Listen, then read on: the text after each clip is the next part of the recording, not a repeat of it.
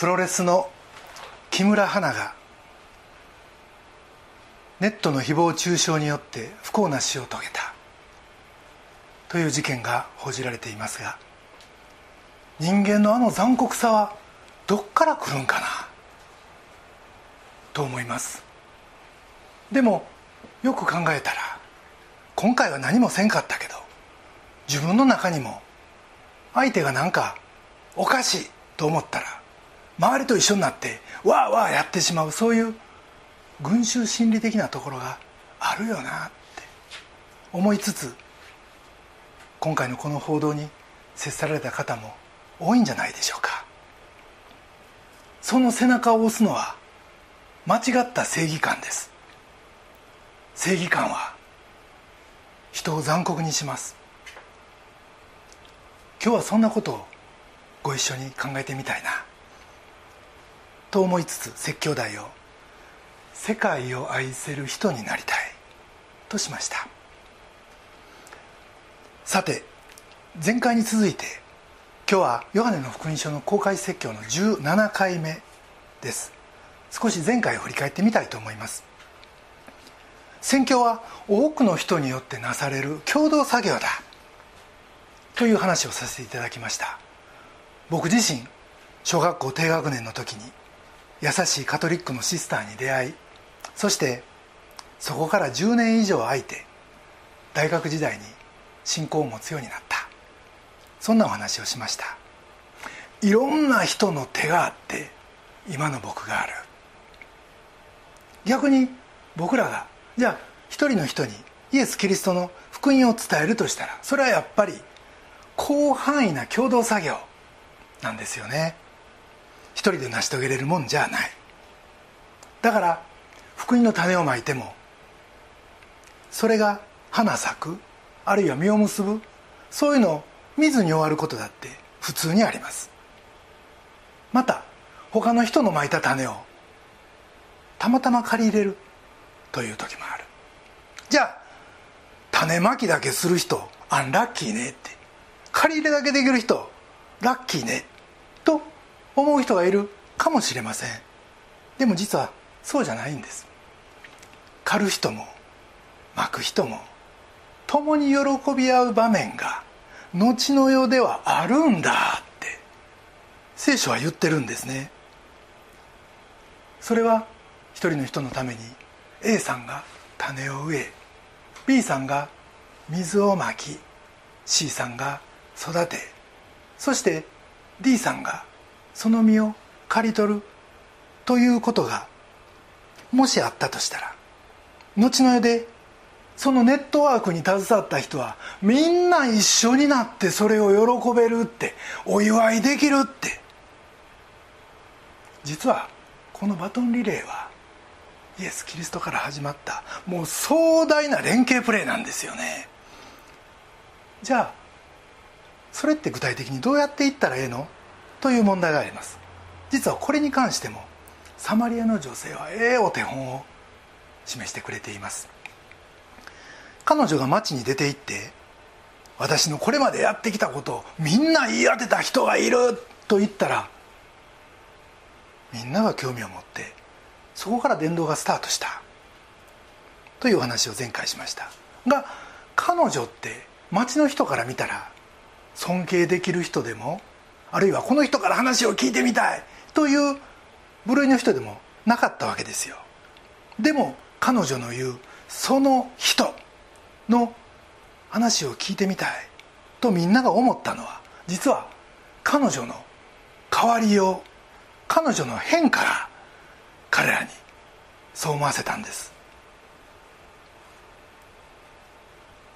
もともとみんなは彼女をバカにしてました。お互いそういう関係やから彼女もそれ分かってるから彼らと距離を置いてきた。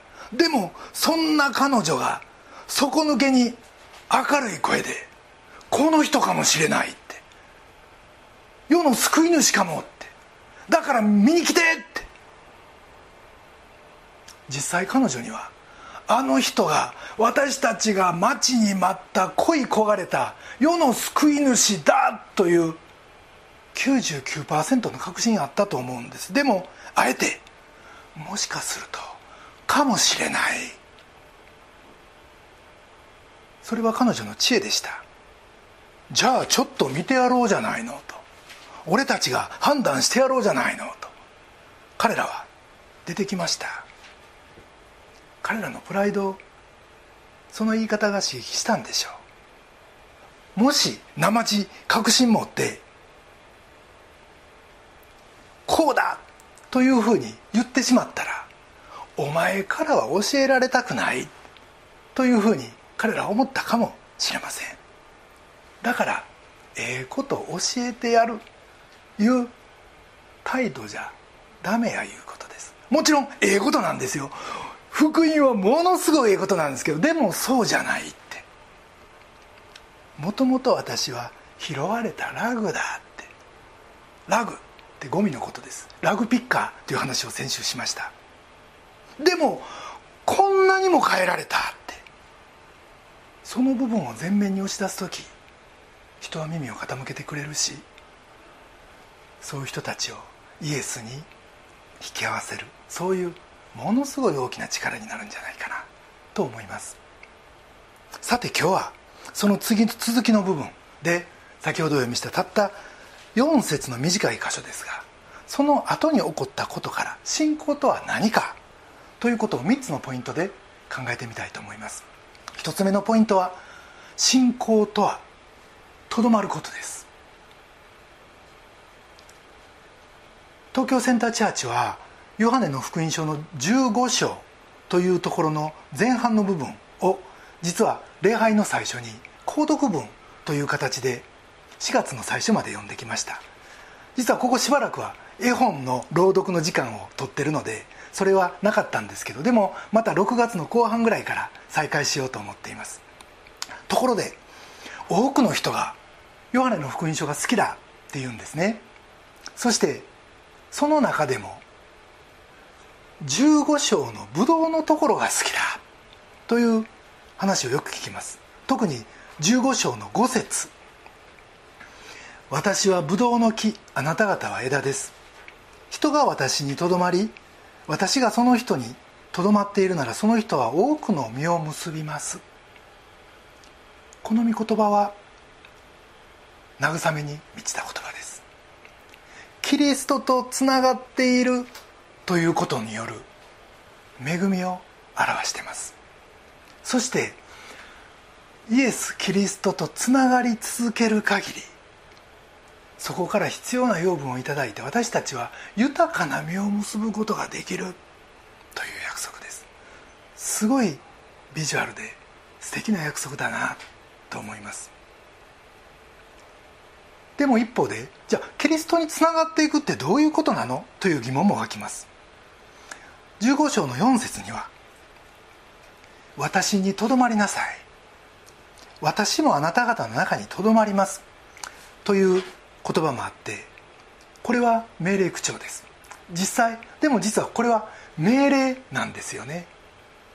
前半は。でも後半は約束です。この「とどまる」は実は「住まう」とか「居続ける」とかいうことです。僕たちがキリストの中に居続けるならキリストは僕らの中に住んでくださるということ。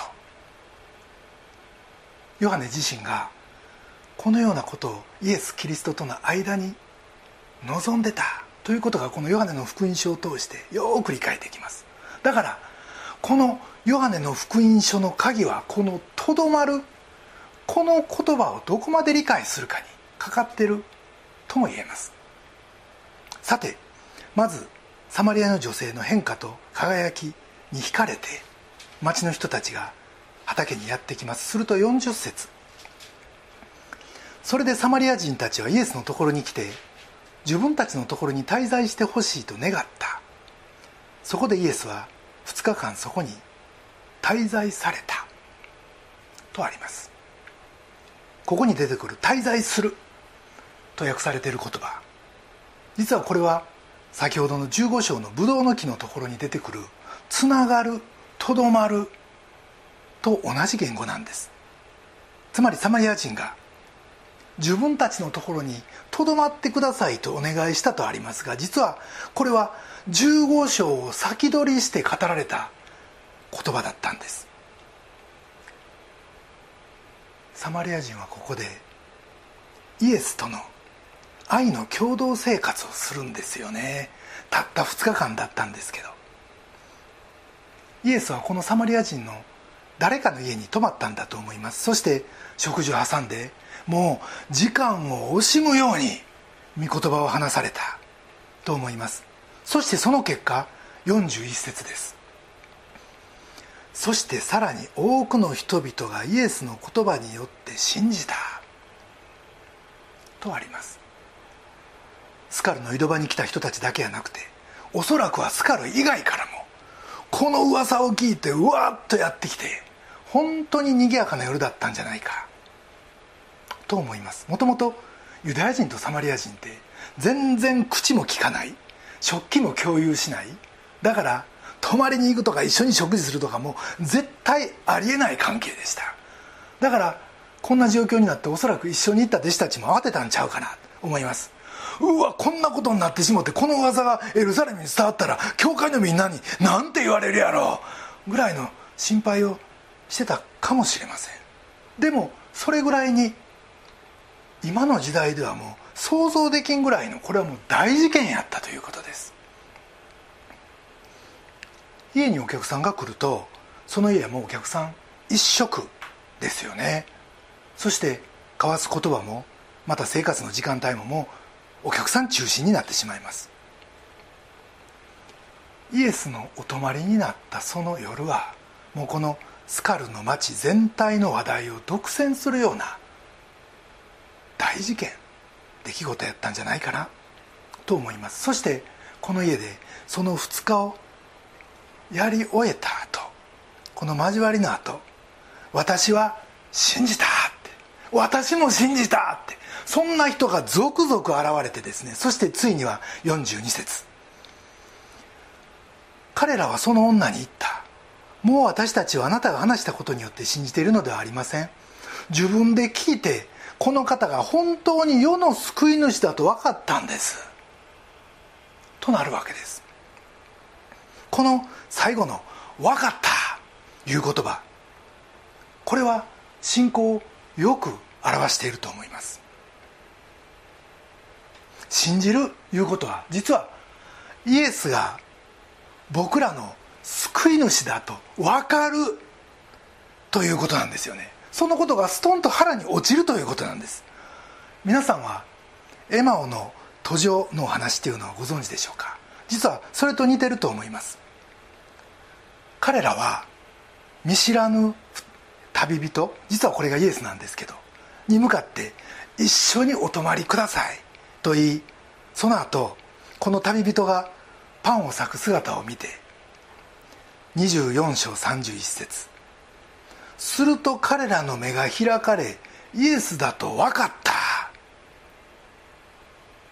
とありますが実はこれと同じことなんですよね。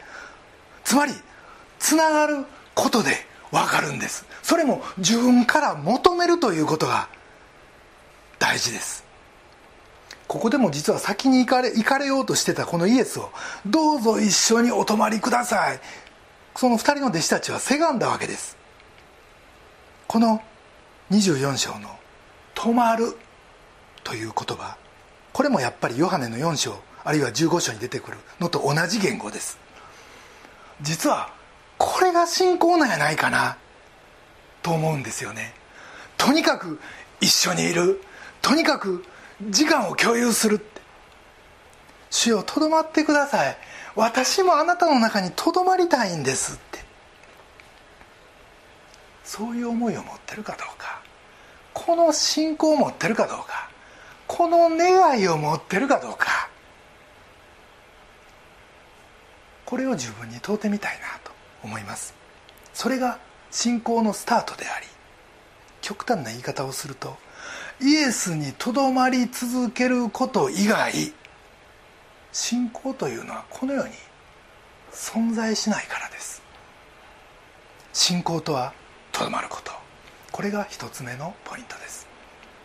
2つ目のポイントそれは信仰とは直接イエスに聞くことです。42節。彼らはその女に言った。もう私たちはあなたが話したことによって信じているのではありません。自分で聞いてこの方が本当に世の救い主だと分かったのです。この言葉を見てみたいと思います。彼女の変化とそして目の輝きが彼らを動かしたということは事実です。確かに証は感動的です。でもそれは神との出会いの入り口にしが過ぎないということです。彼らは一晩イエスに触れそしてその結果翌朝には私はもうあなたから聞いて信じてるんじゃない。直接自分で聞いて信じてるんだと言えました。とどまるという言葉実はヨハネは福音書と手紙の中で全部で40回も彼は使ってるんですね。そしてその一つが先ほどの15章4節私にとどまりなさい。私もあなた方あなた方の中にとどまりますのこのブドウの関係で使われている言葉です。つまりヨハネの使うこの言葉にはいわゆる人格的な結びつきが込められてるんです。この言葉のいわゆる相互関係。人格的な結びつきこれはどうしたら持てるんか。これはですねもう1にも2にも御言葉に接していくしかないんですよね。人から聞いた言葉で感動するそれもええけどでもそれが人格的な結びつきには発展しないということです。そして実はこの「とどまる」これは私たちそして神お互いと言いました。でもこの主語が2つありますけどこの主語によって内容変わってくるんです。つまり人がとどまる。これは私たちの神に対する忠実さです。そこにとどまる。そして神のとどまる。それは永遠の救いを約束する。その成就に向けての神の愛ですよ。その成就に向けての神の愛に神がとどまってくださる。この2つなんです。このお互いのとどまり合いなんです。ですから私たちは御言葉を触れ合う中で自分の忠実さを吟味しそしてこの神の永遠の救いに向けてのこの約束を成就する愛これを味わう。これこそが私たちの信仰生活の真骨頂なんじゃないかなと思います。信仰とは直接イエスに聞くこと。そして御言葉をかみしめること。これが2つ目のポイントです。3つ目のポイント。それは信仰とはイエスを世の救い主と知ることです。これが今日のメインテーマになります。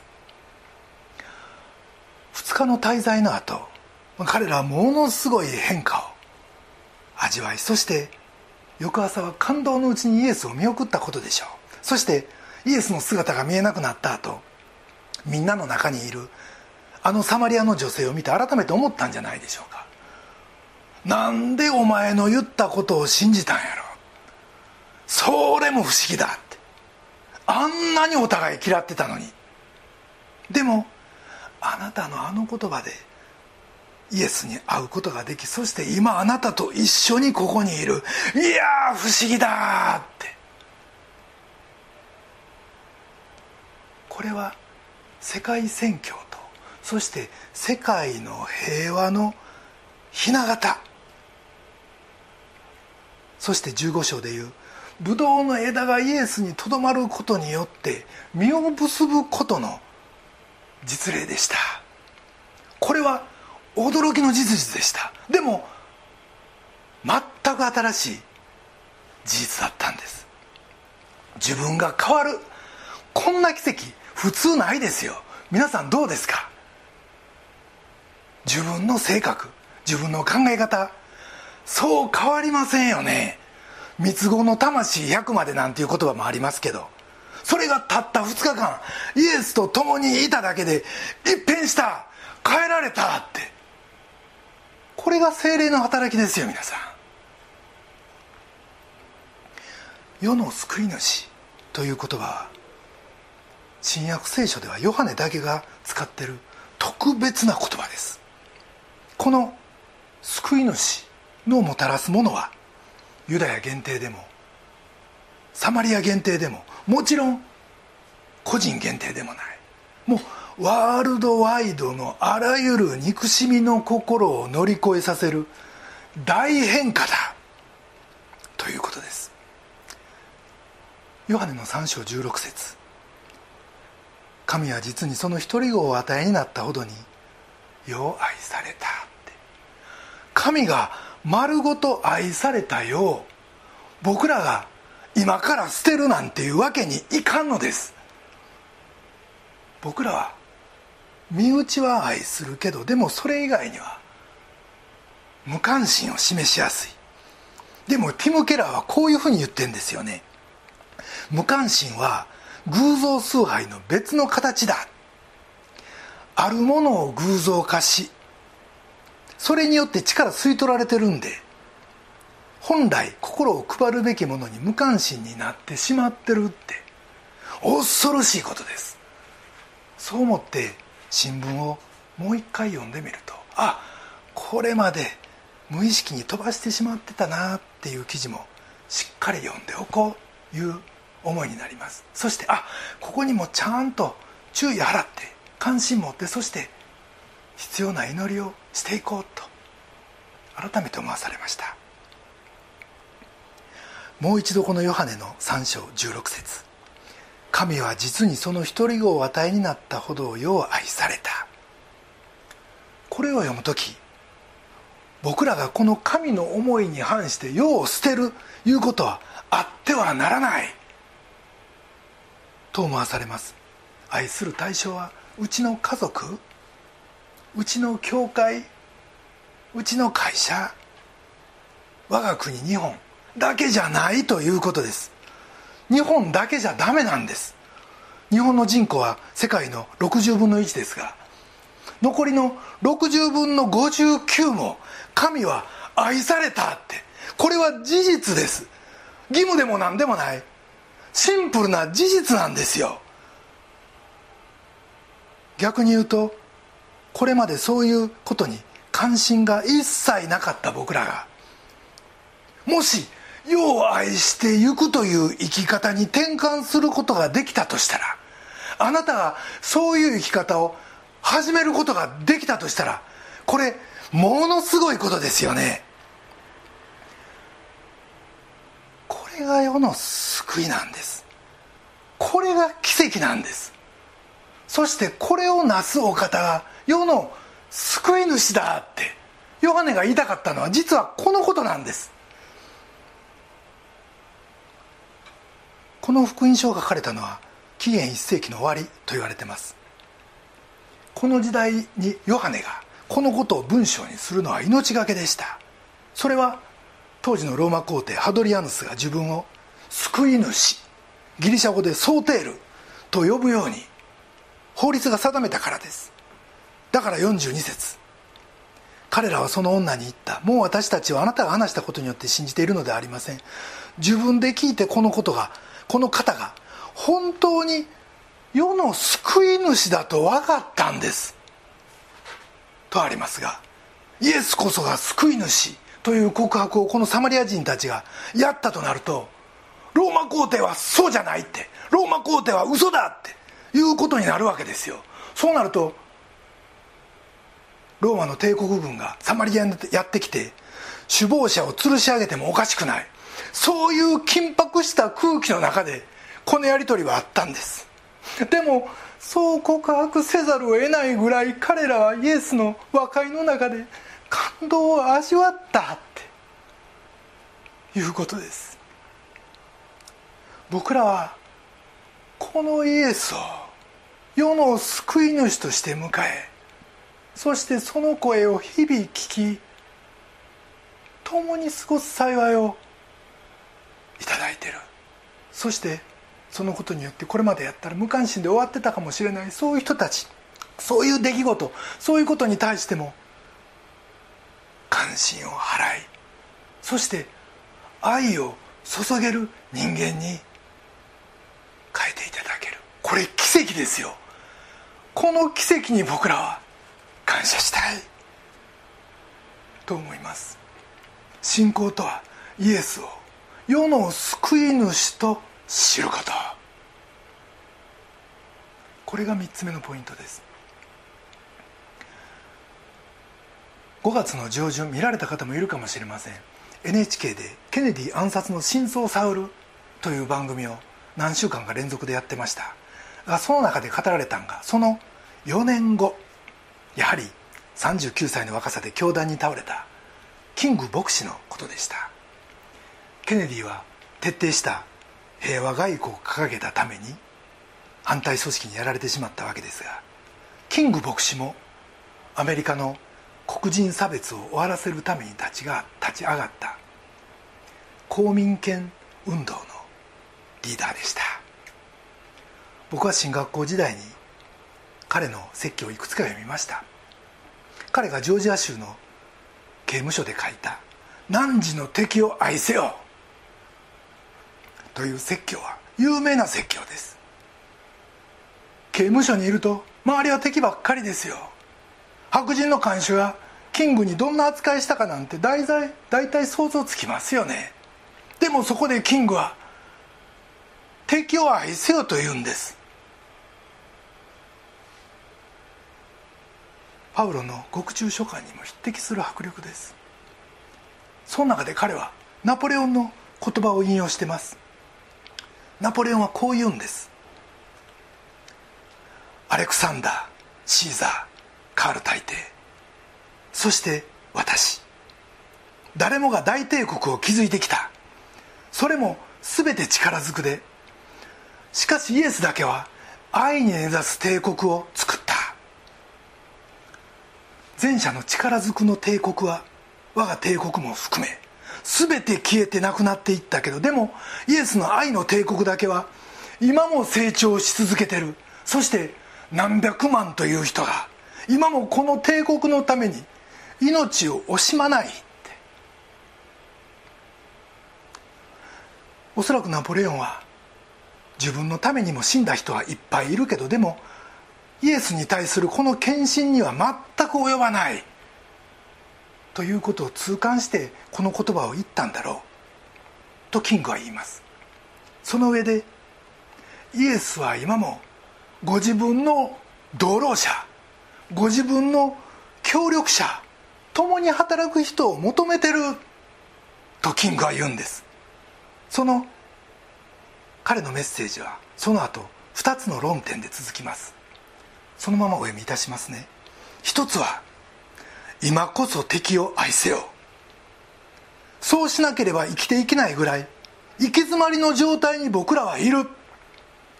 世の中はどこも憎しみにあふれてる。でも憎しみに対して憎しみで応答するなら僕らは喜びの道をあえ滅びの道を歩み続けることになる。愛はすでにオプションではなく愛さないと生きていけないところまで僕らはすでに追い詰められてるんだって。これが一つ目の論点。そして二つ目はこういうことです。僕らは隠された神の子供であって愛することによって初めて神を知る。敵だと思って止まってはいけない。敵と思う人を愛するところにブレイクスルーがある。そしてそこで初めて神の愛を知るんだ。敵としか思えなかったサマリア人にイエスが語りかけそこに道が開かれたあの時にイエスの感じたあの喜びこそがイエスの食事だった。そしてあの喜ぶ姿が神の姿だった。神はその喜びを僕らに共有させたいと今願っておられる。キングの説教はここまでです。あの2日目の朝笑顔あふれるサマリア人の顔を見てイエスは喜ばれたに違いありません。それはサマリア人同士の和解でありまたユダヤ人とサマリア人というまあ教会兄弟喧嘩みたいな内輪もめの和解でありまたこれこそが世の救い主。この全世界の救い主のもたらす和解の始まりやった。ということです。38節でイエスは「私はあなた方を自分たちがロークしたものではないものを借り入れるために使わしました」と言ってます。イエスは弟子たちをそして私たちを救いと和解の実りを刈り取らせるために使わすのだ。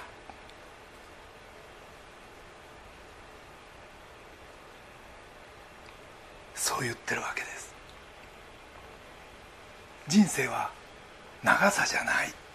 つくづくと思います。ケネディしかりキングしかりたとえ短くでも神の働きにベクトルを合わせて働く。神の喜びに標準合わせて喜ぶ。神の使わしに応じる。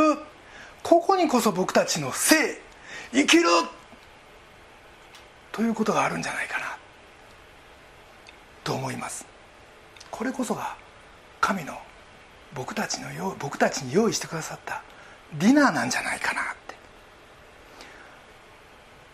木村花がネットの誹謗中傷で命を落としたと最初に言いました。番組も問題あるかもしれません。でもやってる側は正義のつもりなんですよね。実は人間の振りかざす正義ほど厄介なもんはない。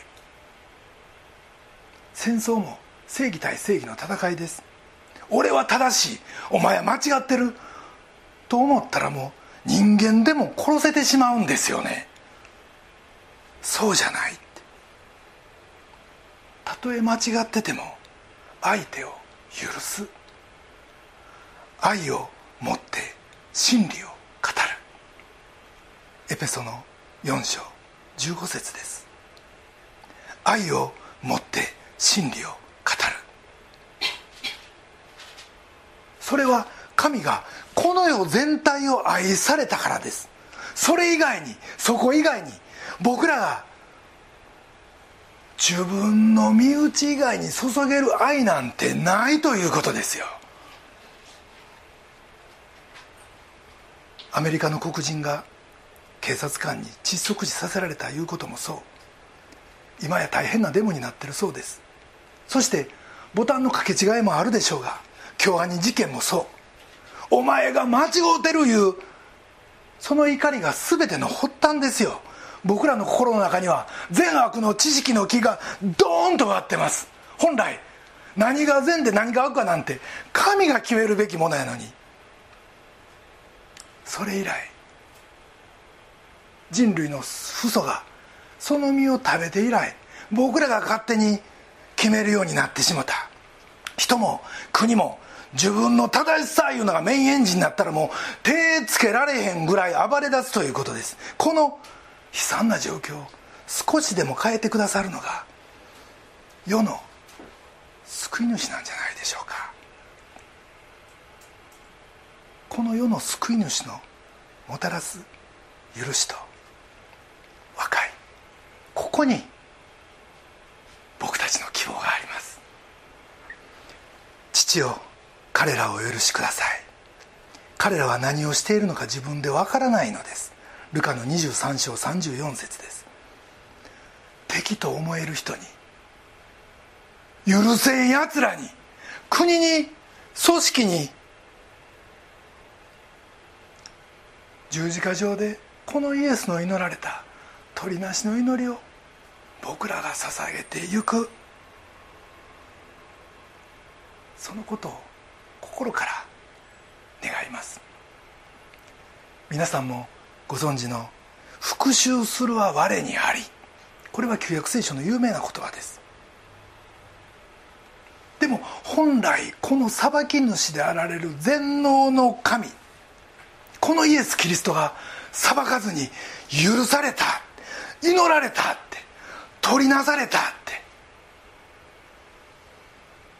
この祈りにこそ僕らが今神から託されてる。共同神から託されてる共に働く喜びがあるんじゃないでしょうか。それでは一言お祈りいたします。愛する天皇お父様皆をあがめます。私たちの心の中にある憎悪敵意これらの多くは間違った正義感から出ています。神様どうぞこの間違った正しさから私たちを解放してください。そしてあなたの愛と許しを流し出すものとしてください。またサマリアの女性のように自分がどこから拾われたかもともとはどんなもんやったかを正直に示せる証人となれますように。またイエスにとどまりイエスに聞き続ける。そのような信仰生活を送らせてください。ペンテコステの今日あなたの送ってくださる豊かな精霊によってどうぞ私たちに気づきと変化を与えてくださり世界に平和を本物の平和をもたらす働きへとどうぞ私たち一人一人を使わせてください。私たちの救い主イエス・キリストのお名前によってお祈りします。アーメン。